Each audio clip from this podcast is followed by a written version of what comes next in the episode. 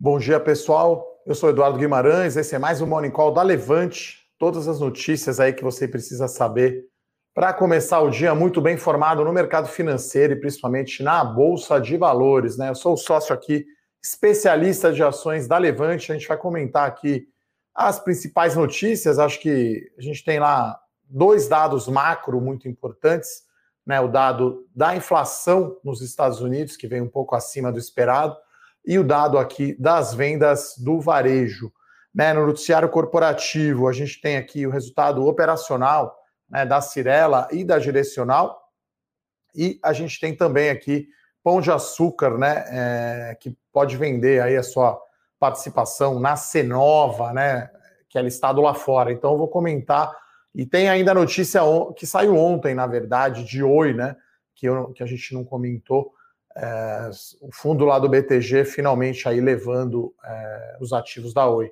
Tá? Então hoje o dia um pouco mais negativo, né? O índice futuro aqui, Bovespa caindo meio por cento, né? É, lá fora, na verdade, aqui já já deu uma, uma voltada, na verdade, né? Então logo pela manhã estava é, meio por cento de queda no índice Bovespa e agora está praticamente 0 a 0 aqui. Lembrando que ontem aí o Ibovespa fechou uh, quase 119 mil pontos, né? Então voltamos aí, perdão, quase o high aí de 120 mil pontos.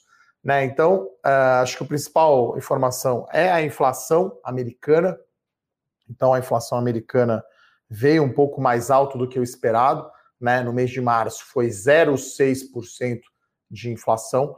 Né? O esperado era meio, e aí a gente tem aí uh, dois e meio aí nos 12 meses, né? Então isso está em linha aí com o que fala o Jerome Powell, né? Que é o presidente do Fed. Né? A nossa semana começou ele falando lá no 60 Minutes da CBS, né? É, programa de entrevista falando que não deve subir o juro uh, tão logo, né? Vai manter o juro baixo, vai continuar injetando liquidez e está preparado aí para conviver com um cenário de inflação um pouco mais alta, né, com a recuperação da economia americana. Com isso, a gente tem a Treasury, que é a taxa de juros americana, né, de 10 anos, a taxa de juros futura, está subindo aí, está um pouco acima de 1,6% ao ano, né? Então, se esse número sobe demais, né, é a taxa livre de risco, né, no mundo, e aí podemos ter sim é, os mercados emergentes, né, terem serem prejudicados né, em termos de fluxo devido à alta da Treasury. A inflação veio só um pouquinho acima do esperado, não foi assim porrada, né? Como eu falei, veio 0,6, o esperado era 0,5, estamos aí em 2,5 uh, ah, no, no ano, né? Em 12 meses. Então tá tá dentro aí do esperado.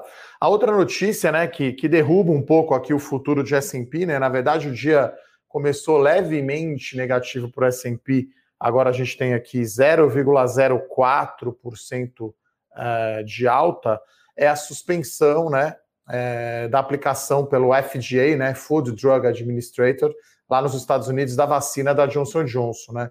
Então teve aí alguns pacientes que tiveram coágulos, né? É, e aí foi suspensa aí a, a vacina. É, então o dia começou mais negativo lá nos Estados Unidos por conta disso. Né? Aquela história né, que, que o Joe Biden prometeu né, para todo americano estar vacinado até o dia 4 de julho, né, que é o dia da independência americana. Então, né, enfim, é um caso isolado, né? A gente está falando ali, parece, de oito americanas, oito casos em sei lá quantos milhões de pessoas, né? Então é, é, é algo aparentemente fora da curva aí, como a gente costuma dizer, né? É, não é estatisticamente relevante. É claro que para essas pessoas é terrível, né? Obviamente ter essa essa reação, né? Mas é algo que pesou também é, na notícia aqui do mercado, né? Então o futuro agora aqui de Bovespa caindo 0,15, então deu uma diminuída, tá 118.500 pontos, né? O avista aqui 118,700. Lembrando que ontem aí quase chegamos aos 119 mil pontos aqui no Ibovespa. E o outro dado macro importante é de venda de varejo, né? Então vou pegar aqui o dado aqui de vendas de varejo, né? Então no mês de fevereiro, né, a venda de varejo subiu 0,6% em relação a janeiro. Então, a gente está agora é, no nível que o varejo estava em setembro do ano passado, e a gente está cerca aí de 0,6% acima do nível de fevereiro 20, né? Exatamente um ano atrás, né? É, na verdade, está 0,4% acima do patamar de fevereiro 20, que é o pré-pandemia, né? Então, os números de varejo até que estão bons, né? A gente está falando, claro, houve aí o benefício do auxílio emergencial, que de março a outubro, né, deu uma bombada no, no consumo. Então, foi dentro do, do esperado, tá? O consenso aí de mercado esperava alta de 0,6, então a venda de varejo veio aí dentro do esperado, bons números, né? O que pega aqui hoje no mercado local, eu acho que essa questão desse mini pacote aí do Paulo Guedes, né? Então, tirando aí 35 bilhões de reais da conta do teto de gastos, né? Aquela história, né? Você está devendo lá no banco, mas o dinheiro do clube e o do carro não entra na conta, né? Então é, é, é, complicado aqui no Brasil, um país de privilégios, né? São números gigantescos, né? 35 bilhões de reais é muito dinheiro, mas é uma cosquinha no déficit público, né? A gente está falando aí de talvez 250 bi de déficit, né? Então, mas é dinheiro para caramba, 35 bi. Então acho que isso também pega um pouco mal aí no mercado. Ontem acho que foi até uma alta, eu diria, atípica da bolsa, né? Até a gente estava vendo aqui, a gente tem um, um, tem tido baixo volume, né? A B3 divulgou, né, na sexta-feira passada, o Bruno Benassi comentou aqui no meu Call de ontem, o resultado operacional da B3 do mês de março, né? Houve, né, desacelerou o volume na bolsa negociado, 34 bi, se não me engano, estou pegando o número aqui, é, em março, né? Então tá Ontem andou, por exemplo, bolsa, mas como a gente diz aqui no mercado, meio xoxo, né? Meio sem volume, né? Você não tem entrada assim de estrangeiro para sustentar, é um pouco pessoa física e não sobe assim com aquela convicção, né? Até estou pegando exatamente aqui quanto subiu o nosso Ibovespa ontem e quanto bateu aqui na máxima, né? Então, Ibovespa ontem subiu 0,97 né, na máxima aqui bateu 118.800 pontos, né? Então, fechou na máxima ontem, mas como eu, como eu falei aqui, a gente tem visto aqui o volume negociado não ser porrada, né? Até estou procurando aqui o volume, né? Até quem não me segue no Twitter, acabo colocando aí também as informações lá no Twitter. Então, 38 bi foi o volume médio negociado em março, 11% maior que o ano passado e 3,5% de queda sobre fevereiro, né? Então, acho que no mês de abril, talvez até a gente deve ter até um, mais uma quedinha aí de abril em relação a março. Tá, pessoal? Então, é, esse é o panorama uh, uh, macro. Então, o índice à vista aqui está em queda de 0,1%, que é mais ou menos o que cai o futuro né, até diminuiu aqui a queda, porque agora a gente está vendo aqui, Bolsa dos Estados Unidos já virou para o terreno positivo, né, Nasdaq aqui subindo meio por cento, né, a gente tem uma notícia internacional importante aqui, eu vou inverter a ordem hoje e começar aqui pela notícia internacional, porque a Microsoft, né, o Fernando Martin, que é o nosso guru aqui, nosso especialista de ações do produto investimento global, acompanhando aqui, Microsoft então comprou a Nuance Communications, né, uma companhia pioneira em tecnologia de reconhecimento de voz para o setor de saúde. Então, para a Microsoft é trocado, né? São 20 bilhões de dólares, mas é a maior aquisição aí da Microsoft desde a compra do LinkedIn. Sim, você que tem conta do LinkedIn aí, pessoal, quem é dono do LinkedIn é a Microsoft, tá? Não sei se você sabe. Né? Então, é, comparado ao valor de mercado da Microsoft, é pequeno, né? Então, a Microsoft é, faturou 152 bilhões de dólares em 2020, a Nuance faturou 1,4. Né? A gente está falando aí 100 vezes, né? A Microsoft é mais ou menos 100 vezes aí, mais de 100 vezes o tamanho da Nuance. Mas é uma aquisição positiva aí. É, e aí vai ter né, o, o, machine learning, né? O médico, em vez de anotar com aquelas letras incompreensíveis. Aliás, se estiver assistindo aí, o doutor Luiz Fernando Gouveia, um abraço para o doutor Luiz Fernando, cardiologista, né? Às vezes você não entende aquela letra e aí o pessoal vai usar né, esse reconhecimento de voz, inclusive a Siri, né? De você falar, acho que essa é a tendência, né? Inclusive aí com alguns atendimentos aí de telemedicina. Então, no mercado internacional, essa é a notícia. Mas eu acho que a notícia aí é, é mais importante é do Pão de Açúcar, né? Na verdade, as ações do Pão de Açúcar já andaram bastante ontem, né? As ações subiram, se não me engano, 8% ontem, né? É o Cassino, né? Que é o controlador aí do Pão de Açúcar, anunciando que deve vender participação da Cenova, né? E deve ser via mercado. Ontem subiu quase 10, tá? Então, Pecar 3 aqui subiu 9,8%. Então, é, o Cassino soltou um comunicado, né? E aí acho que isso que fez com que andasse pecar ontem, né? Como está na Europa, né? Fecha mais cedo e aí lá depois do fechamento tá aqui no final do pregão, né? Você pega o pregão aberto.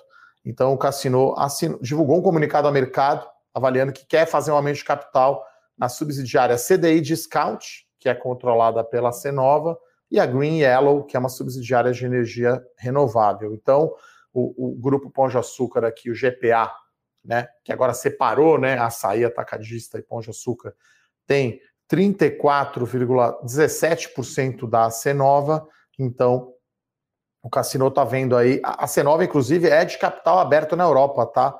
Então é, ela vale aí 3 bilhões de euros ou 20 bilhões de reais, tá? Então também teve alta aí na ação da Cenova na Bolsa da Europa ontem, tá? Então, é, uma for, forte alta aí nas ações. Pão de açúcar, é para ele é positivo, né? É, essa notícia, é, para focar na operação aqui Brasil, agora, né, as, a marca Pão de Açúcar, que é muito forte, Extra, né, Minuto Pão de Açúcar e, claro, a operação, principalmente Colômbia, dá êxito, né? Então, Vamos ver se vai ser a mercado, né? Se vai ser uma oferta mesmo é, de ações, que aí isso seria positivo, né? O Pão de Açúcar sairia aí no follow-on, né? Vamos chamar assim. E aí é, é caixa, né? Para a companhia. E aí para investir, é, pode até se pagar um dividendo ou reinvestir na própria operação. Lembrando aí que na separação, o Pão de Açúcar ficou com uma dívida líquida bastante baixa. Na verdade, tem uma posição de caixa líquido, tá? O pão de açúcar. Então, essa é a principal notícia. Tá bombando aqui o papel, abriu subindo 3%, tá agora aqui uma alta de 1,3%. A outra notícia aí das incorporadoras, né? A gente tem aqui a Direcional, eu acho que divulgou o resultado mais forte, né? A gente tem o resultado da Moura do B, da Cirela e da Direcional, mas claramente a Direcional foi muito forte, puxada pela Riva, né? A Riva é a divisão da direcional no segmento de média e alta renda, mais média renda, na verdade. Né? Então, a direcional lançou oito projetos no primeiro TRI 21, 453 milhões de reais de VGV, 28% RIVA e 72% direcional. Venda contratada né, cresceu 77% ano contra ano, então foi uma porrada, veio bastante acima do esperado. 439 milhões, sendo que só a Riva vendeu 110, um crescimento aí de 136%. Né? Então, com o fechamento aí dos estandes de vendas, né, a gente viu as companhias praticamente não lançando muito no Minha Casa Minha Vida, né? A Cirela praticamente. Eu chamo Minha Casa Minha Vida, apesar agora do novo nome ser Casa Verde Amarela.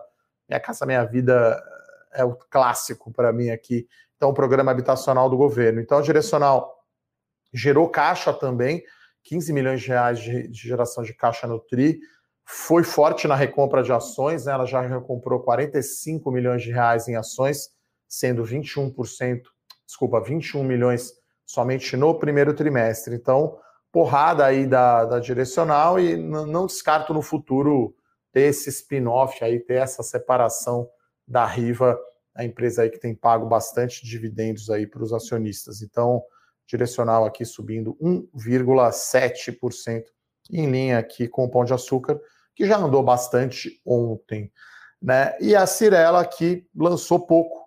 Né? A Cirela lançou com os estantes fechados, ela pisou no freio aqui nos lançamentos, foram seis lançamentos apenas no trimestre, pouco menos de 300 milhões de reais de VGV, valor geral de vendas lançado, uma queda de 64% no ano contra ano, mas veio forte a venda, né? A venda foi de 820 milhões de reais, cresceu aí 24% ano contra ano, continuou vendendo bastante estoque pronto e venda sobre oferta, né, que é tudo que ela tem disponível ali para vender, tanto estoque quanto lançamento, 52,8%. Então a Cirela acho que entregou um bom resultado, mas em linha com o esperado, principalmente em termos de venda. Né? Então o lançamento veio mais fraco, venda veio bem, as ações estão caindo aqui 1%. E por último eu vou comentar de Oi, né, que ontem anunciou aí mais uma fase aí da novela, aí, na verdade praticamente concluindo aí a sua recuperação judicial, né, a última etapa que é a venda né, é, da sua divisão de fibra ótica, né, a Infracol, para o fundo do Banco BTG, né, o que surpreendeu o mercado ontem, por isso que as ações da Oi caíram, é que eles vão ficar com quase o BTG, né, fundos aí geridos pelo BTG, pelo Banco BTG Pactual, vão ficar com quase 60% do capital da Infracol, né, e era esperado que eles ficassem com 51%. Né? Lembrando, né, pessoal, que todos esses números que eu comentei aqui estão no nosso E Eu Com Isso, o nosso Morning Call escrito. Pedi para a produção colocar o link aqui. Se você não está cadastrado ainda no nosso uh, mailing, né, para você receber o E Eu Com Isso, você recebe também a minha coluna Domingo de Valor, né, recebe os conteúdos aí gratuitos da Levante. Lembrando, todo dia aqui temos o Morning Call às 10 horas da manhã. Né, pessoal? Faça aqui a sua pergunta que eu vou responder. E se você gosta aí desse Morning Call, deixa aí aquela curtida. Né? Então, no caso da Oi, eu acho que também tem um outro ponto que eu gostaria de mencionar, né? Até dei uma entrevista ontem sobre o assunto. Vai haver uma troca da base acionária da Oi, né? Então a Oi tinha aí mais de um milhão de acionistas pessoa física, era o papel da especulação, né? Ficou muito tempo aí a ação perto de um real, né? Era a chamada penny stock. Então agora acho que tem gente que está saindo aí de Oi, né? Porque agora acabaram os eventos societários, né? Só para resumir aí uma longa novela, vendeu os ativos que ela tinha em Angola, a Unitel, vendeu as torres de celular, vendeu o negócio de telefonia móvel, né? Um consórcio ali com Claro, Vivo e TIM. E vendeu agora, né? O BTG, os fundos do BTG tinham preferência, vai sair em 60 dias. Tem as burocracias ainda de Anatel, mas né, não tem mais evento societário agora, né? E aí agora que eu acho que abre caminho para entrada de investidor institucional, né? Aqueles fundos que a gente chama compra e senta, né? O fundo long only, né? Ou seja, você compra com visão de longo prazo. Então, o negócio de fibra tem múltiplos muito mais elevados, né? Até a gente colocou hoje no nosso comentário sobre Oi, que está bastante completo, eu diria, né? Os múltiplos, inclusive a Vivo, né? é, tem aí é, um parceiro canadense junto com a Telefônica Brasil para investir na fibra, né? Então é múltiplo aí de 16 vezes EV EBITDA, né? Ao passo que Telecom normal negocia 4, 5, 6 vezes EBITDA. Então outro patamar, porque precisa de muito investimento, né? E aí a visão realmente de longo prazo. Então, eu acho que vai haver uma mudança na base acionária e aí a IOI não vai ser mais a a ação do Twitter, do Instagram, o pessoal falando, né, de, de não vai ser a ação do bizu ou da fofoca, né? Eu acho que vai virar mais uma coisa de longo prazo mesmo, fundamentalista, né? A companhia vai até realizar um conference call hoje, né, para explicar. Então acho que é o, um dos principais cases que eu vi aí de turnaround, né, de virada de jogo no bom sentido uh, de uma empresa né, que estava praticamente quebrada aí, que ia virar pó, como a gente fala, conseguiu vender os seus ativos. Então, Rodrigo Abreu, que é o CEO, e, aí, e a, os outros diretores ali fizeram um trabalho excelente, mas vai ficar talvez melhor para quem é acionista do BTG, né? Só para lembrar, o BTG tem uma divisão chamada participações, né? Que ele tem a participação na, na Eneva, empresa de energia, né, vai ter esse fundo, o FIP né, do, do BTG, chamado Economia Real, que vai ter quase 50% aí da, da Oi, e o BTG também aumentou a participação agora no Banco Pan, né? Então de repente, indiretamente, esse deal acaba sendo um pouco melhor para o acionista do BTG do que para o acionista da Oi, tá? As ações da Oi estão aqui caindo 1% uh, é, no pregão de hoje. Né? A bolsa aqui virou agora negativo, meio por cento de queda aqui no índice à vista, 118.200 pontos, está mais ou menos em linha aqui com o índice futuro. Estou tentando pegar aqui a cotação do BTG, né? As units do BTG caindo 1%, as ações da Oi também caindo. Pecar só aqui, né? Pão de açúcar subindo 3%, e direcional mesmo aqui com resultado forte, agora virou para queda. Tá, pessoal, antes então de passar aqui para as perguntas, né? O pessoal participa aqui é, bastante, né? Vou falar hoje da nossa promoção do dia, que é o Bolsa 3.0. Né? Então, fizemos inclusive mudanças aí na carteira hoje. Quem é acionista aí do Bolsa 3.0, quem é assinante do Bolsa 3.0, viu uma mudança ali na carteira, né? Zerando a posição. Então, é uma, é uma carteira que gira muito mais curto prazo, né? É, não, não mais curto prazo, que gira mais, que muda mais. E aí o Rafael Bevilacqua, é nosso estrategista-chefe, junto com o Bruno Benassi e o Japa, eles que tocam aí esse produto. Então temos aí uma promoção especial, né, para quem não é assinante do Bolsa 3.0.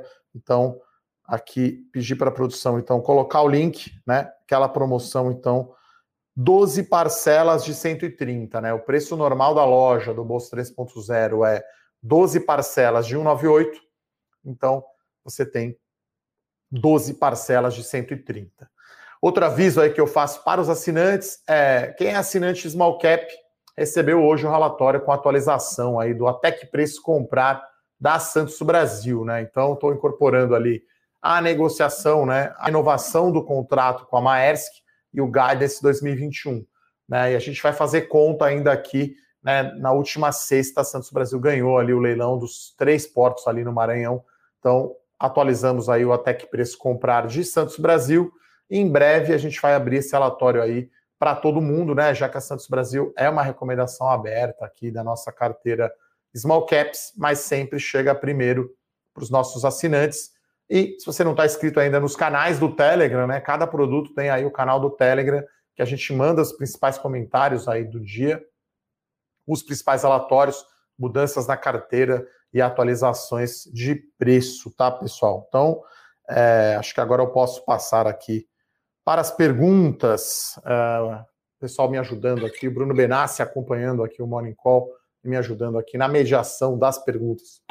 Vamos lá então. Guilherme pergunta se, na minha opinião, o setor de commodities ainda está bom para aportar ou os preços já estão muito esticados. Olha, commodities a gente tem uma visão bastante positiva para o setor, né? Então a gente está falando aí de minério de ferro com Vale, papel celulose, Suzano e Clabin, proteína animal, né, os frigoríficos aí, a gente gosta mais de JBS e Minerva. Né? Então você vai ter proteção para alta do dólar, já que as empresas têm maioria da receita dolarizada, né? Tirando o Clabin, que acho que é um pouco menos, Suzano, Vale, JBS é 80, 90% da receita em dólar, né? E o momento está muito bom, né? Tanto para o minério a celulose a gente acha que é morro acima, e proteína animal, o chinês vai continuar comprando né, a, a proteína brasileira. Né? E agora essas empresas estão gerando caixa, né? Então, inclusive, a ação da, da Minerva hoje hoje está negociada ex dividendos, tá, pessoal? Então pagou um dividendo gordo aí a Minerva, então as ações estão aqui no zero a zero. Houve ali o ajuste, né, no preço das ações da Minerva então, pagamento forte aí de dividendos, tá? Então, Guilherme, continuo otimista aí com commodities, o Bruno Benassi também. Então, a gente tem aí pelo menos aí uns 25, 30% da carteira, né? Tanto carte... mais na carteira as melhores ações, né? Porque a gente não tem, né, enfim, empresas de commodities small cap, né? São poucas. É, então, na carteira melhores ações aí tem uma boa exposição ao setor de commodities, tá? É,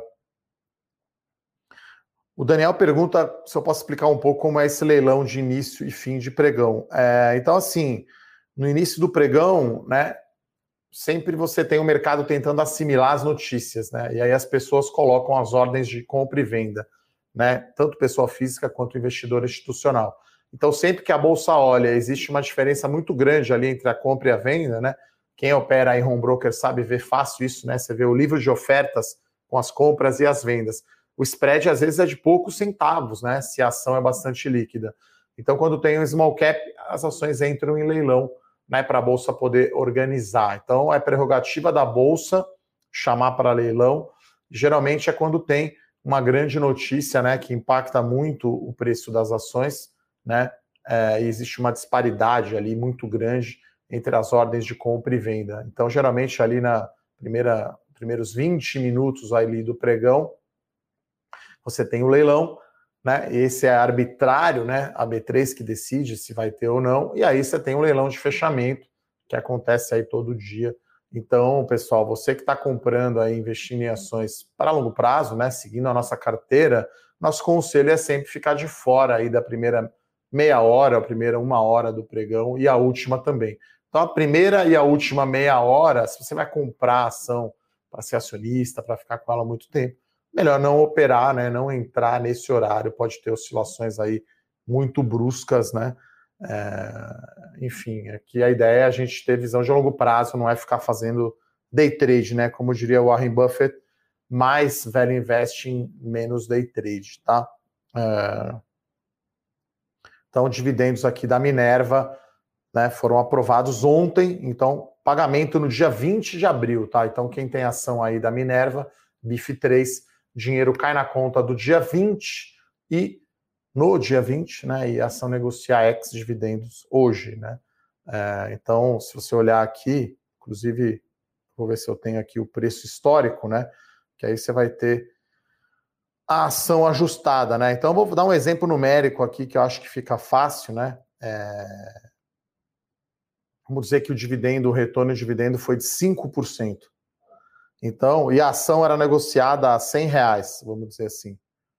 É, hoje, o preço da ação é multiplicado por 95. Então, se a ação era 100 reais ontem e o dividendo né, foi de 5% de retorno, a ação abre hoje negociada a 95. Porque esse 5, a B3 já separou, né? Inclusive, às vezes aparece até, se você olhar ali na sua posição, proventos projetados, inclusive, né?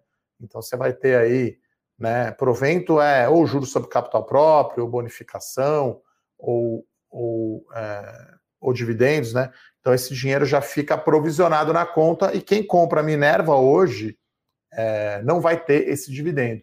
Só que eu lembro, né, pessoal, esse dividendo é relativo ao ano de 2020. Né? A companhia divulgou o resultado do quarto TRI.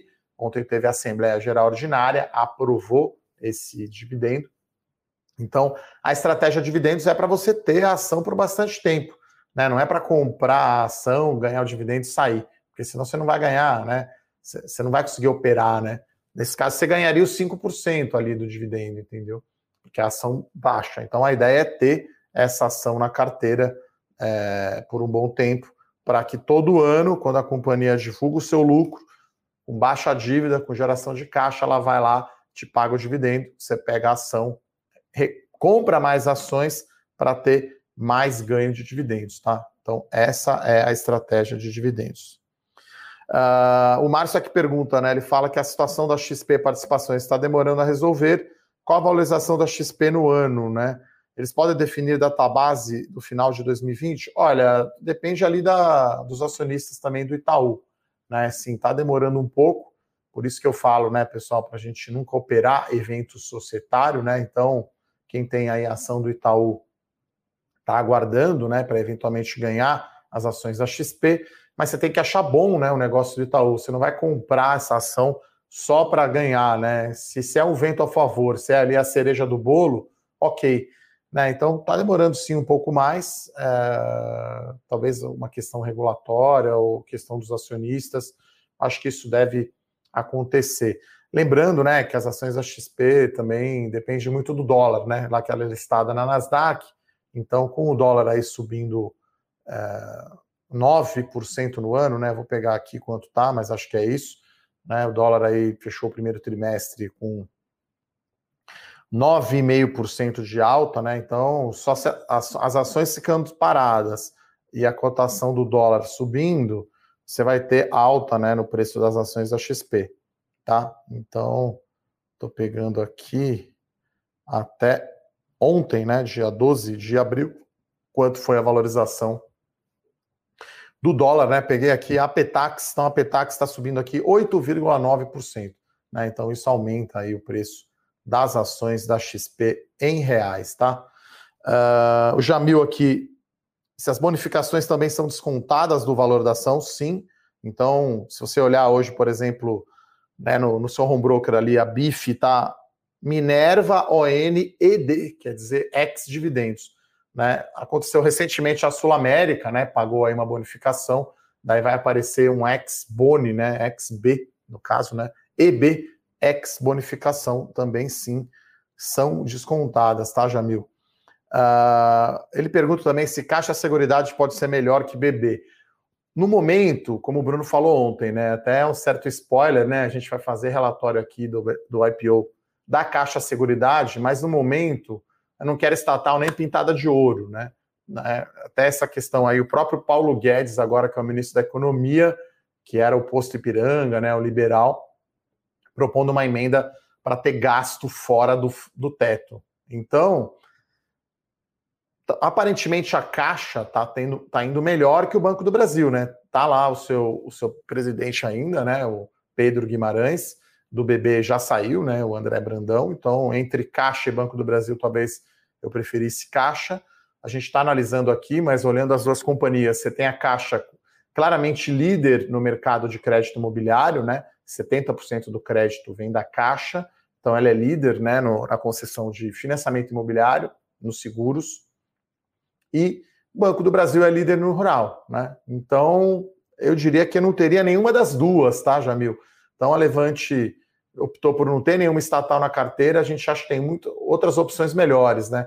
Como eu falei aqui, a alta da Selic beneficia as, as seguradoras, então uma Porto Seguro, uma Sul América, mesmo sendo um pouco mais caro, né? É, eu acho melhor que BB Seguridade Caixa. Claro que na BB Seguridade chama atenção, né? O retorno de dividendos, que é regular, né? É, já que o governo é um dos acionistas e precisa de dinheiro, né? Então, é, iremos avaliar, mas acho que eu não teria nenhuma das duas. Uh, o Josmir aqui pergunta sobre a Pivida, né, do follow-on, é bom fazer no, novos aportes agora ou depois? Olha, se você já é acionista, a nossa recomendação é que você exerça o seu direito de prioridade em subscrever as ações, né? Você vai lá e compra, né? Então, acho que é alguma coisa entre 15% a 20%. Você tem 100 ações, você vai ter direito ali de comprar é, nesse patamar, né? É o chamado LSP limite de subscrição proporcional, né? A quantidade de ações que serão emitidas, você vai saber isso só depois, na verdade, né? Que vai depender da demanda. E você também não sabe qual é o preço que vai ser. Geralmente o preço vai um pouco abaixo do valor de mercado, né? Como é o institucional que, que manda, né? O institucional que põe preço, geralmente o preço da oferta vem abaixo do mercado, e aí você vai saber exatamente quanto você vai pôr. A minha recomendação é sempre exercer todo esse direito no limite lá da sua subscrição é, proporcional, LSP. Agora, se você não tem as ações, é melhor comprar depois, né? Porque senão você vai tomar a diluição. Né? Você pode até comprar agora a ação vindo um pouco mais barata, mas depois você vai ser diluído, né? Imagina que você tem lá, você fez 1% de participação na Apivida, né? Você botou um dinheirão lá, que a Apivida já vale, né? Tem um valor de mercado grande tem uma emissão de ações, se você não acompanha, você vai ser diluído, então você vai ter menos que esse 1%. É claro que muitas vezes para a pessoa física isso não faz tanta diferença, né, Eduardo? Pô, tenho 100 ações, eu tenho R$ 1.500, vai fazer diferença, mas você vai ter menos. Então, se você não tem, eu esperaria depois do follow-on, até porque você vai ter mais liquidez, né? E se você tem, não aumente agora e só exerça o seu direito de subscrição, né? É, agora, também com visão de longo prazo, né? Esses ajustes aqui no curto prazo são irrelevantes, né? Então, se sai a ação do follow-on com desconto de 2%, quer dizer, tudo que tem para crescer aí o setor de saúde, tudo que eles têm para ganhar, né? A fusão da Apivida com a Intermédica, 2% hoje pode ser nada quanto você pode ganhar no futuro.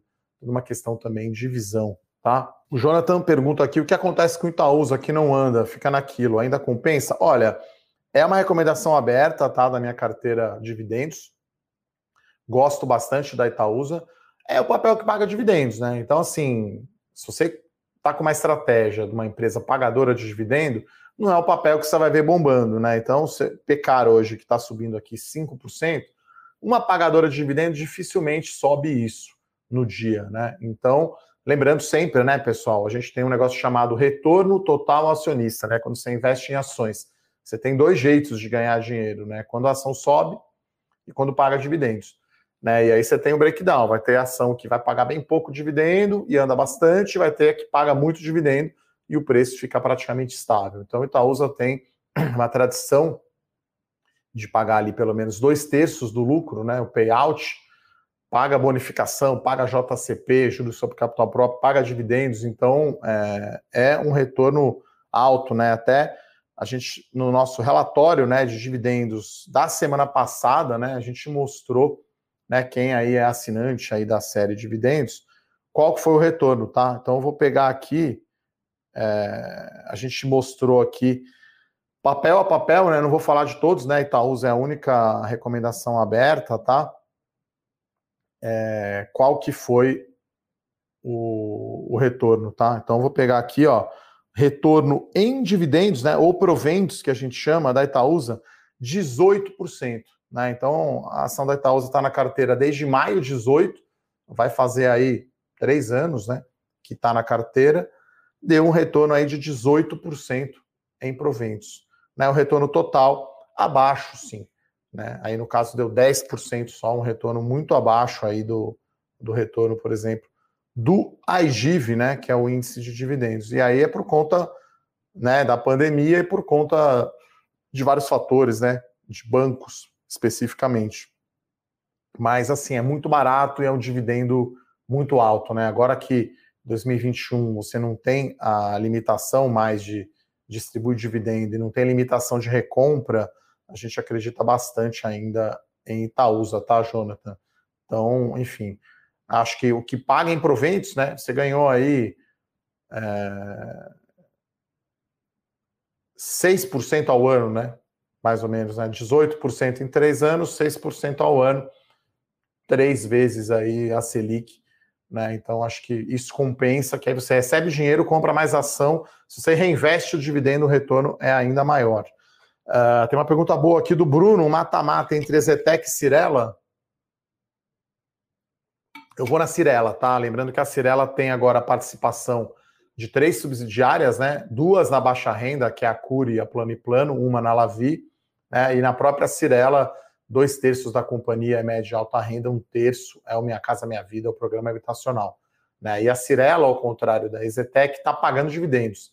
Né? Foram três anos seguidos ali praticamente pagando um retorno de dividendos de 6%. Então, as duas empresas são muito boas, as duas são do índice Bovespa, as duas são blue chips aí de construção civil, junto com a MRV. Entre Exetec e Cirela, vou na Cirela, tá? Uh, o Igor aqui faz uma pergunta boa, que daria aqui quase uma live, né, Igor? Projetando um cenário de alta de juros e descontrole fiscal, né? Negócio terrível. Quais setores são atrativos e teriam maior risco de correção, né? Eu diria que talvez ele quer dizer correção por alta, né? É quem tem poder de passar preço, né? Então, no limite, o Mambev, num cenário de descontrole fiscal e alta de juros, pessoal, a gente sempre brinca, o diabo paga bem, né? Souza Cruz não é mais listada, mas quem que tem poder de preço? Né? Ambev, historicamente, empresa de shopping center, né, tinha poder de preço, porque as empresas têm poder de barganha junto, com, junto aos lojistas. Então aí você tem que pensar quem tem vantagem competitiva, quem tem marca forte e quem consegue repassar preço. Nesse cenário né, terrível aí de alta de juros e descontrole fiscal. Uh, o Jamil também pergunta, né, com a perspectiva de alta né, da taxa de juros, se, se o setor de construção civil ainda é interessante, eu diria que sim. Né? É, como a gente viu aqui, os números de vendas das companhias estão muito fortes ainda. Eu acho que o brasileiro sai da pandemia gostando ainda mais de imóveis, né? É, então todo mundo está passando mais tempo em casa Então acho que a demanda sai aquecida. A questão é até que ponto, quão rápido sobe esse juro e se a gente vai ter aumento no crédito imobiliário, né? O presidente da Caixa Econômica Federal, Pedro Guimarães, falou que não vai aumentar, por enquanto, o crédito imobiliário. Então, enquanto a oferta de crédito for abundante e não tiver aumento do custo do financiamento, vai ter bastante demanda. E aí a gente tem um pequeno risco localizado de super oferta, né? Todas as empresas capitalizadas comprando terreno e lançando, né? Mas o nível de estoque ainda é muito baixo, né? Isso porque esse ciclo é muito longo de construção civil. Então é um Titanic gigantesco, demora muito para virar para o bem e para o mal, né? Então é, a gente continua aí com uma boa visão do setor aí, principalmente o setor construção civil mais voltado aí à média e alta renda, tá, Jamil? Uh... Bom, a Tatiane faz uma pergunta aqui, né? Não sei se ela deve ser acionista, assinante, estou com a palavra acionista na cabeça, perdão. É que como a Levante pretende abrir o capital, né? No limite aí quem é nosso assinante poderá ser acionista no futuro. Então a Tatiane pergunta: se a Minerva vai pagar dividendos dia 20, por que a recomendação do Bolsa de sair da posição hoje? Porque se você vender hoje, esse pagamento do dia 20 já está reservado para você, né? Como eu expliquei aqui no início, vou explicar novamente, né? Quando uma ação fica X, né, há um ajuste no valor, no, no preço da ação, e esse dividendo a ser pago já está separado, né, pela bolsa lá na corretora para os acionistas. Então, quem tem ação da Minerva está vendendo hoje, esse pagamento do dividendo já está garantido, e aí o bolsa, eles estão sempre olhando melhores oportunidades, né? É uma carteira que gira muito mais. Né? O Rafael tem uma visão macro, top-down, e aí a ideia é, enfim, realizar o lucro e, e, o dinheiro né, pago com os dividendos da Minerva e colocar em outros dois ativos, tá? É, e aí, claro, eu não vou falar quais, porque senão eu vou abrir aqui qual que é a carteira, né? Então, enfim, respeitando aí os outros assinantes, né? Então, Minerva, que tinha 6% da carteira do Bolsa 3.0, a recomendação é vender, né? E aí houve é, ganho, né? Na carteira, com os dividendos, considerando os dividendos. Então, resultado aqui da operação, né? 4,6% de retorno essa operação da Minerva. A maior parte do ganho, claro, veio dos dividendos, tá? E aí, quem vende hoje pode sim, vai receber esse dinheiro em carteira. Né? São estratégias diferentes, né? Como eu falei, né? Se eu tivesse a, a Minerva na carteira dividendos, a ideia é você continuar tendo essa empresa para quando ela divulgar o resultado de 2021, ela vê que a dívida dela está baixa, ela vai lá, gera muito caixa, paga mais dividendos, né? É ano a ano, né? Então é aquela coisa de visão é, e de estratégia de produto, tá? Uh, nosso Ibovespa aqui caindo 0,6%, e aí Pão de Açúcar está brilhando aqui, está subindo quase, está subindo 7%. Né? Vamos ver aqui se o açaí está andando alguma coisa junto, não. O açaí caindo 1%. Tá, pessoal? Então acho que é, é isso. Já temos aqui os 45%, né? É, do tempo regulamentar aqui das nossas perguntas. Vamos ver se dá tempo aqui de mais uma. Vou dar uma olhada, tomar uma água aqui para recuperar o fôlego. Vamos lá, vou dar uma passada geral aqui. O Bruno sempre me ajuda aqui filtrando né, as perguntas. É, vou aproveitar aqui enquanto isso. Tá, tá, aqui na tela, né? Você pode usar o cupom LVNT130 né, para assinar o Bolsa 3.0 com 30% de desconto, né? Então, você poderia aí ter tido esse ganho na recomendação de Minerva e várias outras uh, recomendações aí que tiveram uh, bastante ganho, tá? Então, produto aí, um dos principais produtos aí da Levante, né? É, talvez aí junto com small caps aí são as queridinhas aí é, dos produtos aqui da Levante, tá, pessoal? Estou é, dando mais uma passada aqui nas perguntas. Bom, tem uma observação interessante o Carlos Alberto fala que institucional só vai entrar na Oi depois da saída da recuperação judicial, pode ser, mas acho que dependendo do fundo, do mandato, ele já pode ir fazendo é, alguma posição.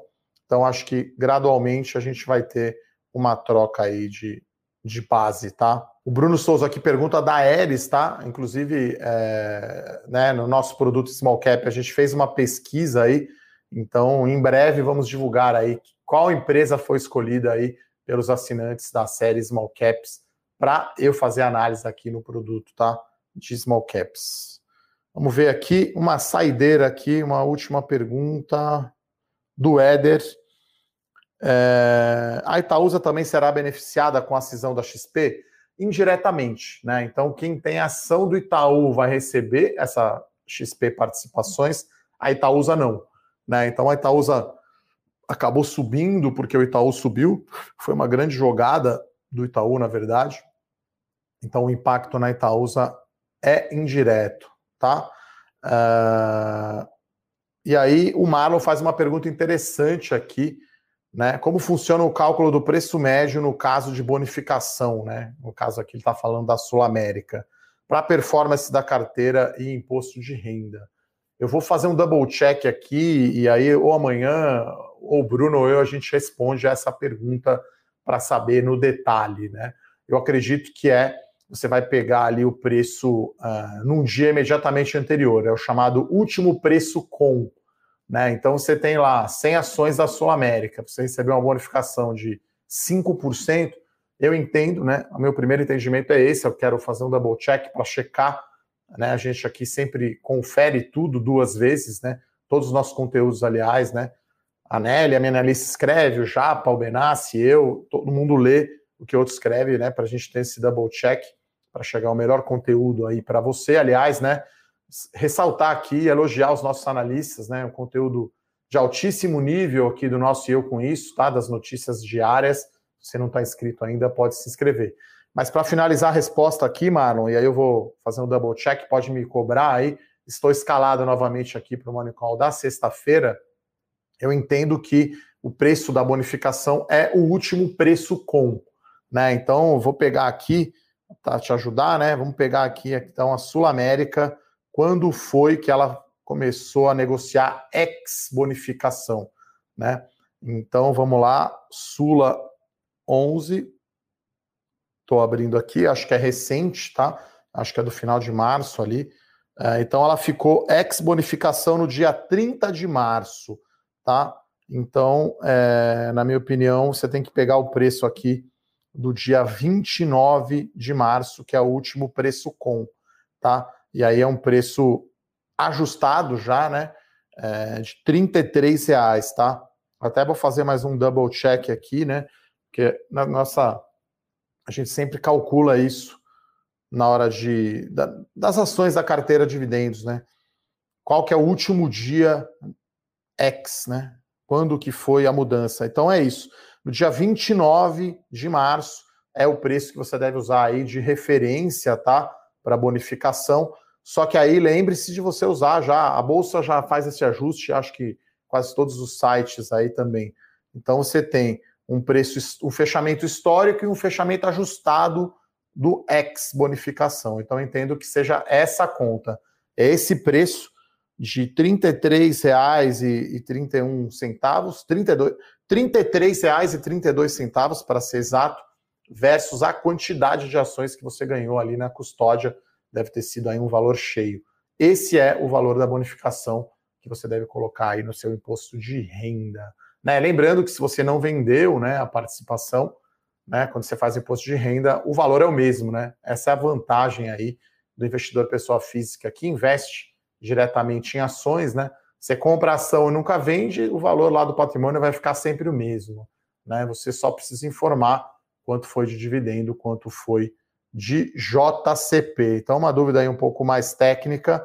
Eu tenho quase certeza que é essa a resposta. A gente vai fazer um double check aqui amanhã ou, ou depois, eu e o Bruno, a gente confirma essa informação, pessoal. Então, gostaria de agradecer, então, a audiência aqui de todos, né? As perguntas, né, que sempre deixam mais ricas a nossa, o nosso Morning Call. Então, amanhã, Bruno Benassi deve estar de volta. Só uma última pergunta aqui, né? Do André, se a Levante abrisse capital, qual seria o destino do dinheiro do IPO? Olha, a gente tem tá vendo ainda, mas eu acredito que seria mais crescimento, né? Talvez contratar mais analistas, ter mais produtos, ter um aplicativo, enfim. Estamos ainda, obviamente, trabalhando para isso, né? Não estamos ainda nesse cenário para abrir o capital. Então é isso, pessoal. Muito obrigado, então. Um forte abraço a todos. Bom dia. Tchau, tchau. Para saber mais sobre a Levante, siga o nosso perfil no Instagram levante.investimentos. Se inscreva no nosso canal do YouTube Levante Investimentos. E para acompanhar as notícias do dia a dia e mais sobre a Levante, acesse nosso site levante.com.br.